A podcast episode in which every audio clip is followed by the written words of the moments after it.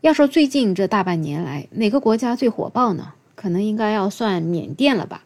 可惜这样的火爆完全是负面的，尤其在电影《孤注一掷》上映之后，很多人对于缅甸这样的地方更加充满了恐惧。在昨天的节目里面也聊了《孤注一掷》这部电影，同时也聊了在现实生活中比电影里面更残酷的一些案例。就在大家都觉得缅甸这样一个国家俨然成了人间地狱的时候，今天竟然有这样一个词条登上了热搜。这个热搜的名字叫“缅甸旅游业苦等中国游客重返，有酒店的价格直降六成”。听起来是不是觉得他们诚意满满呢？那么这件事情的由来又是什么呢？原来是在八月十号的时候。文化和旅游部办公厅发出了通知，即日起呢，恢复全国旅行社以及在线旅游企业经营中国公民赴有关国家和地区出境团队旅游和机票加酒店业务。那么，在亚洲国家的名单里面，缅甸是赫然在列的。其实呢，在此之前，缅甸已经对外国游客放宽了很多限制。包括推行了一系列促进旅游发展的政策，允许线上申请签证等等。但是呢，跟周边其他国家相比，缅甸2023年旅游业的恢复是十分的缓慢。根据缅甸的媒体报道，今年的上半年，缅甸仅仅吸引了超过45万名的国外游客，这个当中呢，也是以中国和泰国的游客人数最多。当然了，这个数字相比去年同期是有所增加的，可是呢，却远远不如周边的其他国家。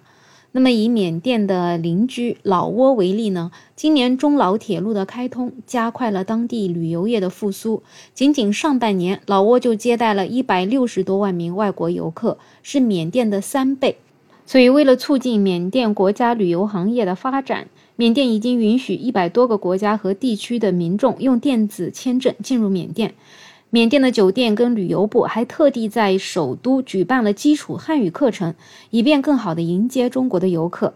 另外，今年七月呢，缅甸还跟我们国家的吉林省签署了建立互为旅游目的地城市关系合作备忘录，互相为两地游客提供更加便捷、更加丰富的旅游选择。那么，缅甸的酒店和旅游部的部长也称，中国是缅甸发展旅游业最可靠的市场。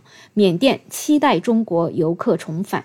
面对缅甸这样的诚意，不知道你会选择去吗？很多网友说：“这谁敢去呢？这缅甸可是诈骗之都啊！”虽然说缅甸的诈骗园区啊是集中在中缅边境的地方，缅甸仍然有大片的区域可能跟诈骗园区是没有关系的。可是它那是一个国家呀。我想这些官员在做这些旅游政策的时候，真的没有用脑子想一想，为什么我们中国人现在不敢去缅甸了？他难道是真不知道吗？还是在装傻呢？还是真的觉得自己国家的旅游资源足以克服大家的恐惧，宁愿冒着被关起来、被打、被砍手指头的这个风险，也要去缅甸这样美丽的国家旅游吗？显然大家也不傻，他们都说缅甸加印度可是一个包吃包住、包机票都不敢去的国家，还是得多看几遍，孤注一掷可以保平安。而且像缅甸这样的国家，你也就别发展旅游业了，先把自己国家管理管理好再说吧。你们这是真的想让我们去旅游吗？你们这是想要我们的命呢？说实话，在疫情之前呢，其实我还真挺喜欢去东南亚国家旅游的，毕竟离得又近，而且价格也相对比较便宜。